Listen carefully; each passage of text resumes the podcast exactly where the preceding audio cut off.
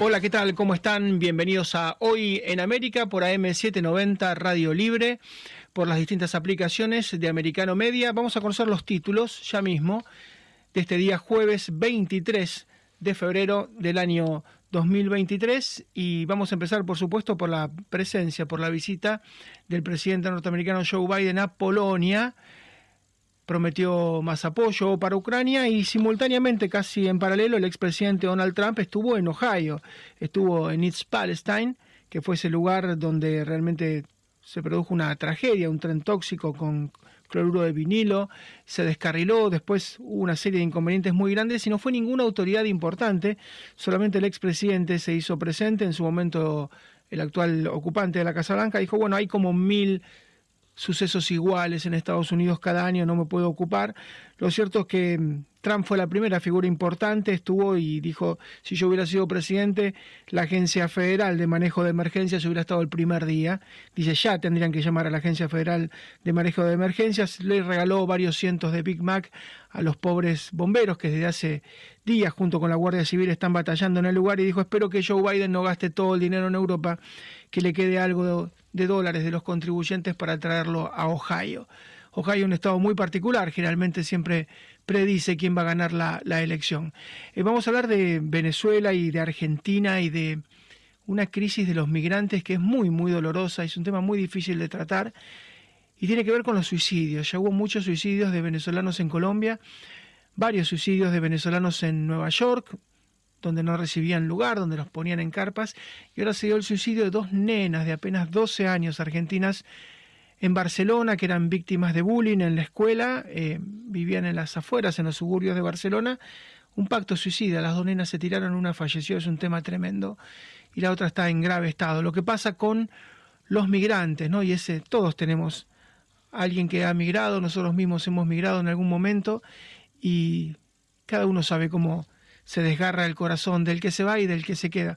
Vamos a hablar de, ese fenómeno, vamos a hablar también de algo preocupante y es la tormenta Olive o bien Olive, va a afectar a 65 millones de norteamericanos, de estadounidenses, desde las rocallosas prácticamente hasta los grandes lagos, toda la zona centro y toda la zona oeste de Estados Unidos va a estar afectado por un fenómeno que va a tener vientos de 60 80 kilómetros de velocidad, vientos huracanados, en lugares como Minneapolis o como Wyoming va a haber 60 centímetros de nieve. Va a ser realmente, para algunos sitios, la peor tormenta en prácticamente una década. Y finalmente vamos a hablar con uno de los expatriados de Nicaragua. Ustedes saben que Daniel Ortega expatrió, le quitó la nacionalidad y expulsó a unos 222 nicaragüenses. Bueno, han logrado salvar su vida, han podido salir del país, han dejado la cárcel pero les han quitado la nacionalidad, nada menos, le han roto el pasaporte. Hay 6 millones apenas de nicaragüenses, muy pocos tienen pasaportes, y en este caso lo mismo que ha hecho durante mucho tiempo Cuba, ¿no? Cuba durante mucho tiempo negociaba sus presos políticos, ya desde Bahía de los Cochinos a principios de los 60, negociaba sus presos políticos por dinero o bien por otros presos cubanos que estaban particularmente en Estados Unidos. Nos vamos a ir rápidamente a hablar. Ustedes me confirman si ya estamos con, con un meteorólogo. Bueno, vamos a ver con Eduardo Sierra y de la tormenta Olive o Live que va a afectar a 65 millones de norteamericanos en las próximas horas. Hola Eduardo, ¿cómo estás? ¿Qué tal Marcelo? ¿Cómo estás vos? Un gusto charlar con ustedes. Un gran saludo a la audiencia hispanohablante de los Estados Unidos de América. Muchas gracias. Y contanos por esta tormenta que, bueno, en esta época del año estamos todavía en invierno, pero mete miedo por la velocidad de las ráfagas que se están preanunciando y por la cantidad de nieve que podría caer en algunos lugares. Bueno, yo te cuento una cosa, porque yo soy un climatólogo, no un meteorólogo. Entonces los climatólogos lo que estudiamos es el proceso estadístico, ¿verdad? No la del pronóstico en el momento, que esto lo hace el Servicio Meteorológico Norteamericano muy bien, el Weather Service. Lo que sí, la interpretación de esto es que hace tres años que venía retrocediendo la nieve en Estados Unidos, que es un problema para las áreas trigueras, cebaderas, porque esos cultivos de invierno necesitan una buena cobertura nival. Y realmente esta temporada, la temporada del, del invierno 2022-23, el eh, nivel de nieve estaba muy al norte, ¿verdad?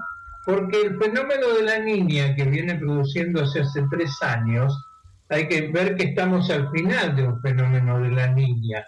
Este fenómeno de la niña deprime las nevadas, entonces este había sido un invierno poco nevador, inclusive en Europa, cuando uno ve el, nivel de nieve en el área que vos estabas mostrando de la guerra en, en, Rusia, ¿verdad? Eh, no ha habido demasiada nieve. Otros inviernos el ejército soviético, perdón, el ejército ruso ha tenido que operar en la nieve y este año prácticamente no, ¿verdad? Porque estaba muy, muy retrasada hacia el norte la línea nival. Y justamente cuando termina la línea es como que se le salta la tapa a la atmósfera. Y esto ha pasado en el mundo. Entonces, ¿qué ocurre? Esta tormenta, un poquito tardía, si vos querés, ¿verdad? Y tremendamente fuerte, que no se producía, dicen, hace unos 10 años, eh, más o menos es eso, porque las últimas tormentas como estos al final de una niña fueron en 2009, me parece, marca el final del fenómeno de la niña, que les cuento a nuestros oyentes que ahora el 18 de febrero, hace unos días, tuvimos algo parecido en el cono sur, que es eh, Chile, Argentina, Uruguay, el sur de Brasil, Bolivia, Paraguay. Tuvimos nevadas el 18 de febrero, ¿Qué te parece? Realmente casi al mismo tiempo que las nevadas en Norteamérica, pero ¿qué ocurre? Aquí es el verano.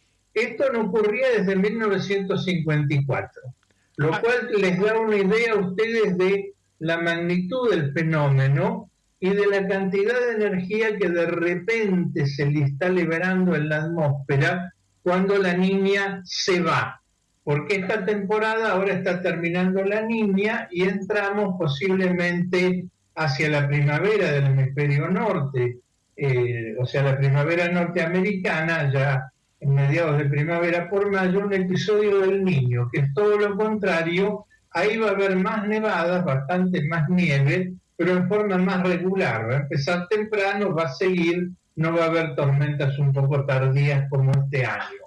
Esto es lo que yo les puedo aportar desde mi conocimiento y desde aquí, desde la Reina del Plata, la ciudad de Buenos Aires. Y, ingeniero, eh, se dice que mm, bueno, pasaría la niña a una fase neutral, de la fase neutral al niño, el niño traería precipitaciones, pero estamos hablando de ciclos normales, naturales, si bien hubo tres años seguidos de la niña, son ciclos normales, naturales, no, no se puede eh, todo echarle la culpa del cambio climático, ¿no?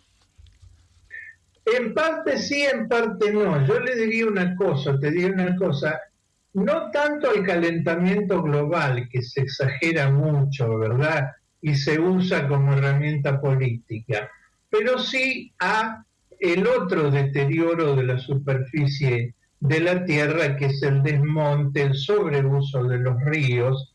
Esto está haciendo que los fenómenos de la niña cada vez sean más frecuentes, que son los fenómenos nocivos para Norteamérica y aquí para Sudamérica, y los episodios del niño, que son los buenos, los que organizan la atmósfera, se estén espaciando, ¿verdad? Esto forma parte de un ciclo natural, pero la acción humana lo exacerba. Entonces sí se está notando que cada vez están más lejos entre sí los niños y cada vez más cerca las niñas. Desde 2008, 2007, 8, 8, 9, que fue una niña doble, que son 15 años hasta ahora, este es el cuarto episodio de la niña, en este caso triple, eh, de manera que estos últimos 15, 16 años, la mitad del tiempo estuvimos en la niña. Sí mientras que antes las niñas eran mucho más espaciadas. Así es. Entonces, algo de cambio climático hay, tal vez no, lo que vos decías es el calentamiento global, tal vez no eso, pero otros deterioros que le está haciendo, mucho peores que le está haciendo el hombre a la naturaleza y que se disimulan con el cambio, con el calentamiento global. Ingeniero, un gran abrazo, muchísimas gracias por todos los datos y a su disposición. ¿eh? Muchas gracias. Gusto haber estado con ustedes y un honor, un gran saludo a, los cohablantes este, de, este hermoso idioma español que tenemos en los Estados Unidos de Norteamérica. Gracias, el ingeniero Eduardo Sierra, que es, además de ingeniero agrónomo, climatólogo. Está por llegar Olive o Live en cuestión de horas. Nada más va a afectar desde las rocallosas hasta los grandes lagos 65 millones, más del 20% de la población norteamericana. Pausa muy breve, ya regresamos.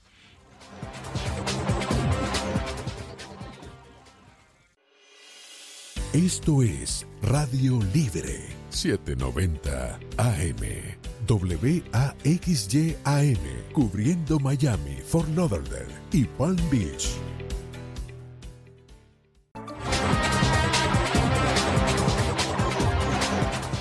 Y de manera inesperada, en las últimas horas se hizo presente en East Palestine, en Ohio, el expresidente Donald Trump. No lo esperaban porque es la primera figura relevante de Estados Unidos que llegó a este lugar donde hace, ustedes sabrán, pocos días un tren cargado con material tóxico, con cloruro de vinilo, descarriló, produjo una verdadera zozobra, un desastre medioambiental. Y bueno, el presidente Trump dijo, si yo hubiera sido primer mandatario, jefe de Estado, ocupante de la Casa Blanca, lo primero que hubiera hecho es llamar a la Agencia Federal de Manejo de la Emergencia. Esto no se ha hecho, dijo, tienen que traerla ya mismo. Ustedes recuerdan que el presidente Joe Biden llegó a decir, bueno, hay mil casos parecidos durante un año en Estados Unidos, no es tan relevante. Lo cierto es que Trump aprovechó para tirarle algún dardo envenenado al actual ocupante de la Casa Blanca. Dijo, bueno, espero que de Europa traiga algún dólar que le haya quedado, algún dinero que no se haya gastado todo y que lo destine a la gente de East Palestine. Ohio es un estado muy particular que generalmente predice quién va a ganar la elección presidencial. Ha ocurrido casi siempre, con algunas pocas excepciones, porque es un estado donde hay campo, donde hay ciudad, donde hay bolsones de pobreza, pero también gente muy rica. Eh, realmente es muy heterogéneo, están todos representados e insisto, muchas veces usted ve qué pasa en Ohio y puede saber qué va a pasar a nivel nacional. Nos vamos a comunicar con Luis Gil, que es periodista de Ohio TV, conductor de esa cadena televisiva. Luis, ¿cómo te va? Buen día. Buenos días, muchas gracias por la llamada. Gracias. Bueno, ¿y estuvo presente el presidente Trump? ¿Lo esperaban o fue una visita inesperada? Fue una visita un poquito planeada en corto tiempo, ¿verdad? Pero para decirte la verdad, ese pueblo que está este, bien escondido en el estado de Ohio, que siempre se ha mantenido bajo, bajo perfil, con una visita de Donald Trump te puedes imaginar a dónde llega en el mapa esto. Eh, es, una, es, una, ciudad muy conservadora y, y, la, y, la, y que haya venido Trump para ellos fue algo muy increíble para ese pueblo. Es mucho más maga que mm, demócrata, ¿verdad? Totalmente, sí, estamos hablando 80-20%. Sí, yo lo veía como, como se mimetizaba con la gente, fue inclusive a un McDonald's y compró Big Mac para los bomberos, eh, fue, fue como todo un, un acontecimiento importante. Totalmente, totalmente. Sabes que Trump arrastra mucha gente, especialmente no en las ciudades metropolitanas, pero en el territorio rural de Ohio, Trump agarra, agarra mucha gente de apoyo. En el sur, sobre todo, ¿no? Sí, totalmente del sur, pero aquí estamos un poquito más hacia el norte, este, este de Ohio, que está por Cleveland, eh, por esas ciudades ahí. Está a dos horas al sur del lago Erie, que es uno de los lagos más grandes de los Estados Unidos. Y tuvo, bueno, dardos venenosos y descargó sobre Biden, ¿no? Diciendo, usted está en Europa, viendo qué pasa en Ucrania, está muy bien, pero debería hacerse presente aquí en Ohio. Sí, hubo mucha controversia con eso, ¿verdad? Eh, lamentablemente, el que ha dado la cara muy bien es el gobernador, ¿verdad? El gobernador de Ohio desde el principio estuvo ahí.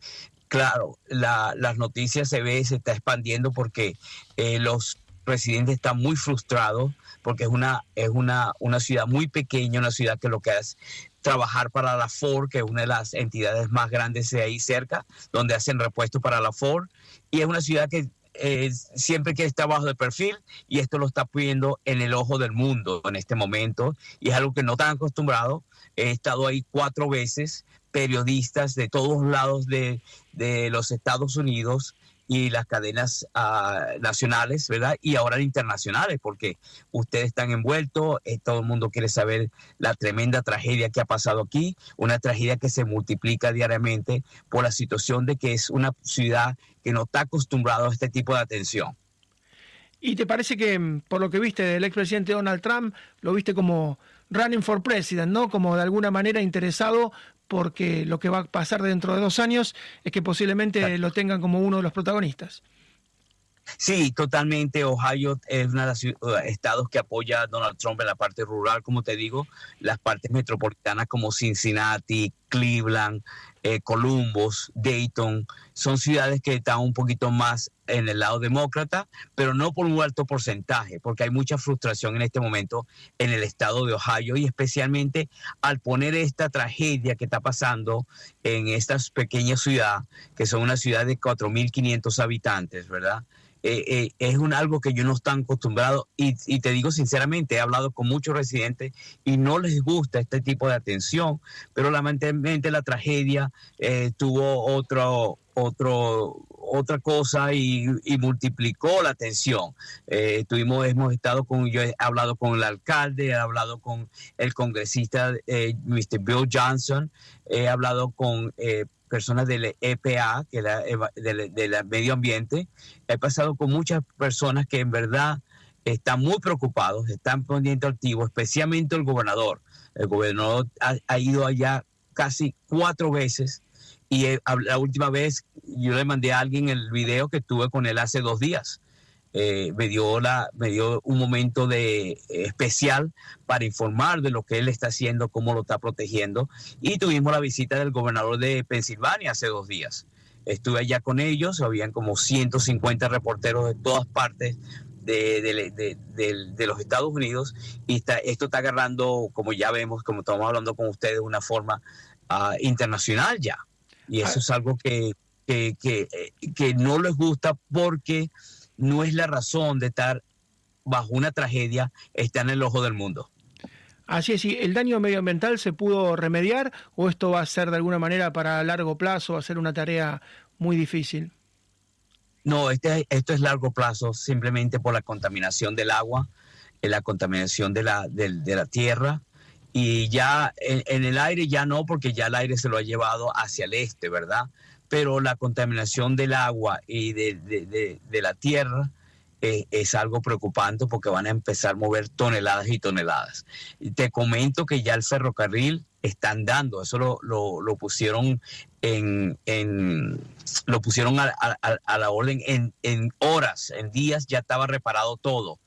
Pero la situación eh, es preocupante. El dueño de Norfolk estuvo allá, están dando en una iglesia están dando dinero casi diariamente, eh, sin, sin, preocupación de quién eres y qué es lo que haces. Simplemente que agarrar tu nombre y tu dirección, nada más para tener una contabilidad.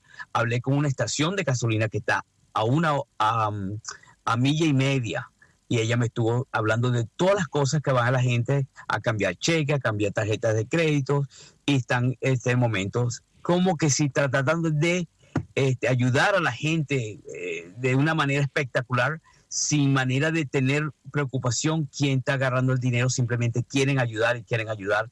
Claro, esto es una, tragedia que ha agarrado una magnitud tremenda, por eso es que estamos hablando. Y, el gobierno del, el gobernador de Estado Ohio me dice que él va a asegurarse que toda persona que vive en East Palestine va a estar pendiente de eso y va a estar y va a poner a la compañía que esté al tanto. Si ellos no hacen algo que le piden del gobierno, el gobierno lo va a hacer y le va a mandar la factura al, a los dueños del ferrocarril.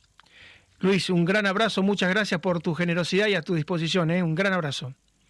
Estoy a la orden, gracias. Gracias, muy amable Luis Gil de Ohio TV. Y yo les pido este par de minutos que nos queda antes de la pausa, vamos a escuchar al presidente Biden, que estaba muy lejos, estaba en Polonia, hablando del conflicto en Ucrania, la invasión ilegal, por supuesto, de Rusia, y esto que le decía Donald Trump. Dice, espero que le quede algún dólar, un poco de dinero a los contribuyentes para traerle a la gente de Ohio. Vamos a escuchar qué decía el presidente norteamericano en Polonia en el día de ayer.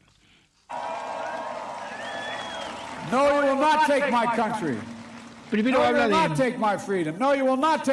de, que los autócratas no, no entienden una sola palabra que no sea no, solamente hay que hablar de no, y que Ucrania nunca será una victoria para Rusia. Dice,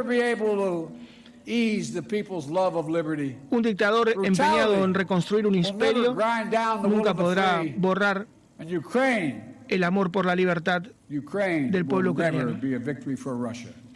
La brutalidad nunca aplastará a la voluntad de los libres. Ucrania nunca será una victoria para Rusia.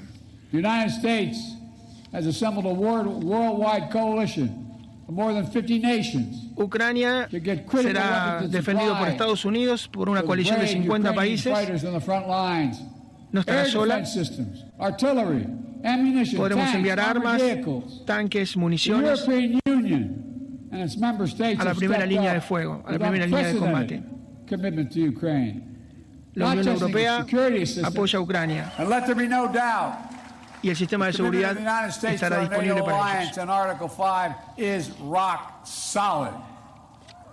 La OTAN, la NATO, es una roca sólida. Y deben saber Rusia que si toca uno, los toca a todos. Si toca uno, los toca a todos.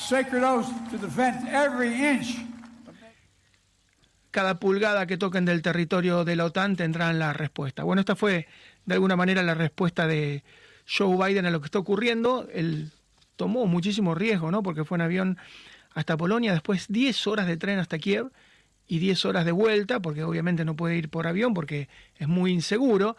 Eh, fue una apuesta muy, muy fuerte y bueno, es el terreno internacional en el cual ha decidido jugar.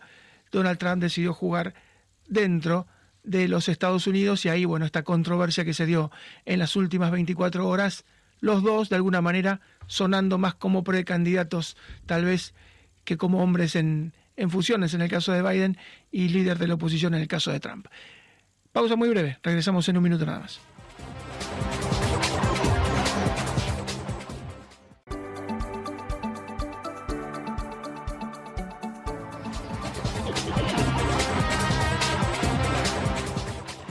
Y es muy preocupante lo que está ocurriendo con los migrantes, no solamente en América, sino también en Europa. En el caso de los venezolanos, la mayor diáspora de la historia de América Latina, entre 7 y 8 millones de personas, bueno, el país que más ha recibido venezolanos es por supuesto Colombia, por su afinidad cultural, idiomática, hablan casi hasta con el mismo acento, están pegados, la gran Colombia, ¿no? Lo cierto es que hubo un montón de casos de suicidios en Colombia, de, muchos venezolanos que, que no encontraban lugar de trabajo y que bueno se veían con el corazón desgarrado por haber dejado su país, está empezando a ocurrir también en Nueva York, donde llegaron y los sacaron de los hoteles y Eric Adams, el alcalde demócrata, los mandó a unas carpas y los mandó también a una terminal de cruceros en Brooklyn en medio de un invierno muy cruel. En Nueva York hace muchísimo frío y los mandaron a pernoctar en unas carpas y el caso más dramático ayer fue en Barcelona con dos niñas argentinas de 12 años que dejaron sendas cartas, aparentemente sufrían de bullying en la escuela y mm, aparentemente se tiraron de un tercer piso, una falleció, la otra está en gravísimo estado. ¿Y qué pasa por la cabeza de los migrantes, ¿no? que están desgarrados, partidos por haber dejado su tierra en una situación muy complicada y encima sufren la hostilidad? En el caso de, de Barcelona y en el caso de España, a los argentinos les duele mucho porque, sobre todo después de la gripe española, a principios del siglo XX, ni que hablar después de la Guerra Civil Española, donde hubo un millón de muertos, llegaron a Buenos Aires y llegaron a los puertos argentinos millones de españoles, que eran gallegos, asturianos, catalanes, vascos, aragoneses, castellanos, de Extremadura, del sur, de todas partes, y se los recibió con los brazos abiertos. Por supuesto que hubo chistes, por supuesto que hubo bromas, pero esto es bullying, esto es de alguna manera una hostilidad. Ahora se han activado todas las alarmas en la comunidad catalana, las autoridades de Barcelona educativas están viendo qué fue lo que pasó, ya es bastante tarde. Vamos a hablar con el doctor Sergio Grossman, que es médico psiquiatra, y vamos a preguntarle qué pasa por la cabeza de un migrante. Doctor, ¿cómo le va? Buen día. Buen día, Marcelo. Eh, lo primero que estaba pensando mientras vos hablabas es que cuando alguien se quita la vida, no hay que pensarlo como una sola razón. Uno ve un hilo conductor en estas situaciones que, que estamos hablando de, hablando de situaciones de, inmigrantes, eh, en algún caso refugiados. Eh, y por supuesto que eso es una situación estresora eh, porque, porque el, refugiado o el migrante a veces deja todo atrás a veces el, refugiado deja todo atrás a la fuerza, exiliado, eh, sin eh, teniendo que dejar todo lo que tenía y llegando a otra tierra sin nada y, a veces sin fuerzas o extenuado para enfrentar las nuevas adversidades, con un sueño de, hacer un proyecto mejor, pero un proyecto que, que no es para nada fácil. Eh, entonces, eh, uno tiende a ponerse en el lugar imaginario de alguien que está sufriendo ese desplazamiento. Eh, y también tenemos que considerar que hay miles de personas desplazadas de Venezuela y que, este, y que, no terminan su vida así. Entonces, hay que abrir la mente a todo lo que no sabemos de esas personas en las cuales por alguna vulnerabilidad, por alguna razón, eh, no pudieron enfrentar de otro modo este desafío que es muy difícil, que sin duda que es un desafío muy difícil, pero razones que pueden ser de su historia personal, de la familia que tienen o no tienen, de, la capacidad de rodearse de gente que los apoye, de su propio cuerpo y su propia biología y posibilidad de tener eh, una patología previa, un problema depresivo previo. Todas cosas que no conocemos, pero que tenemos que saber que eh, se van sumando, se van juntando y que no es una sola causa. Así es, doctor. Y sabe que en el caso de los venezolanos, que ha sido tan masiva la migración, hablamos de 7, 8 millones de personas, eh, no alcanzan las redes de contención. O sea, Nueva York es una ciudad, por supuesto, friendly con los inmigrantes, hecha con inmigrantes, se hablan 150 idiomas distintos. Y bueno, en Little Italy llegaban los peninsulares y en Chinatown los asiáticos, y en el Soho los latinos y en el Bronx o en Harlem los afroamericanos y siempre había una red de recepción, pero ahora es tanta la gente y están desbordados los albergues están desbordados, los han llevado a carpas, todos los servicios de asistencia, la educación, la sanidad. Estamos ante un fenómeno donde las redes de contención no alcanzan, ni las estatales ni las del propio país, porque muchas veces los compatriotas ayudan y da la sensación de que es una situación límite, por eso parece algo distinto, porque no, no, no están dando abasto. Es que ser refugiado es una situación límite. Eh, pensemos, o sea, estos refugiados llegan a un país del primer mundo y que tiene algunos recursos para recibirlos, pero si pensamos, no sé, en, también millones de refugiados de la guerra de Ucrania, eh, millones de refugiados de, la guerra de Siria, eh, eh, y, bueno, y hay gente que, que viene viviendo lo peor y que llega exhausta de todos los desafíos que la vida les ha, les ha presentado y, por supuesto que cuando se producen esos fenómenos masivos, eh, las condiciones en que se los reciben son a veces las que se pueden.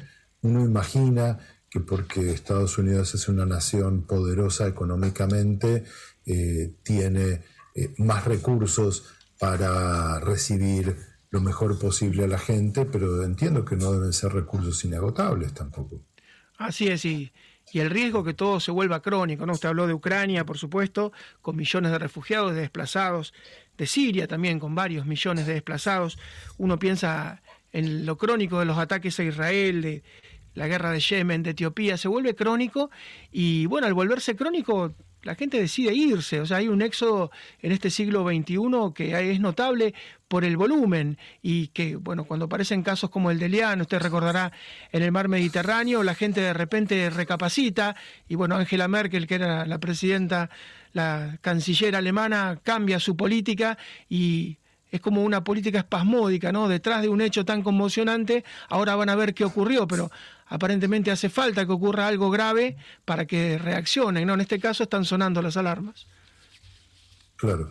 Bueno, digamos, eh, sí uno puede pensar que también es poner recursos en eh, tanto los apoyos económicos y concretos que esta gente puede recibir eh, en los centros de refugiados, en los centros donde se los localiza, como saber que estos desenlaces fatales son contagiosos, y que, cuando pasan adentro de un espacio físico como, y social, como puede ser un colegio, en este caso en, una, en, un centro de recepción de, migrantes, eh, hay eh, formas de acercarse eh, a, a, las personas que sobrevivieron a ese episodio, que conocían la persona que falleció, para ayudarlos a sobrellevar esa situación y a disminuir las chances de contagio de, eh, de las ideas eh, de muerte, que a veces son tomadas como, como, un ejemplo, como la única salida, y entonces uno ve cómo se van multiplicando los, las personas que, se involucran en esas acciones.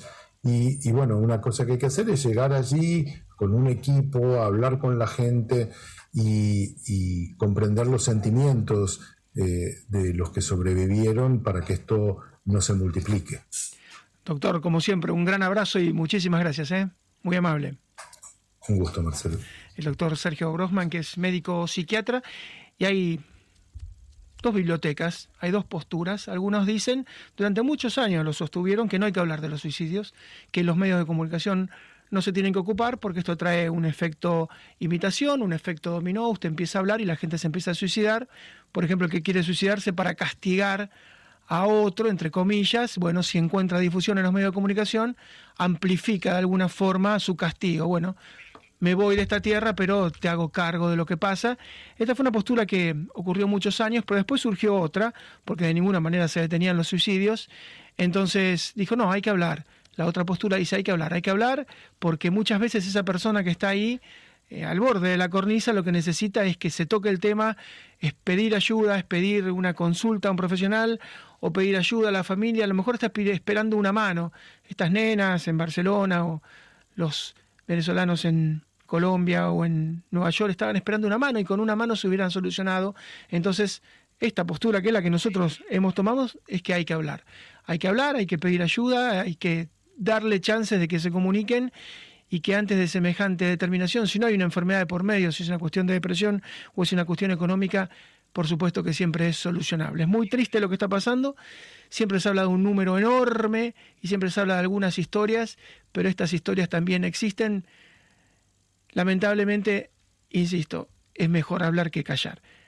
Cerrando los ojos no se soluciona nada. Última pausa, volvemos con el tramo final del programa en un minuto nada más. Y existe una crisis en la industria editorial, particularmente en Latinoamérica, no tanto en Estados Unidos. En Estados Unidos el promedio por persona de lectura de libros está casi en 12 por año, uno por mes, teniendo en cuenta que muchos están estudiando, por supuesto pero es mucho menor, muy inferior en Latinoamérica. Los números dicen que, por ejemplo, México tiene menos de dos libros por habitante por año, 1.7. Venezuela tiene apenas dos libros por habitante por año. Argentina tiene 1.6 libros, poquísimo también, por habitante por año. Colombia tiene 1.9, e insisto, Brasil tiene 2.5.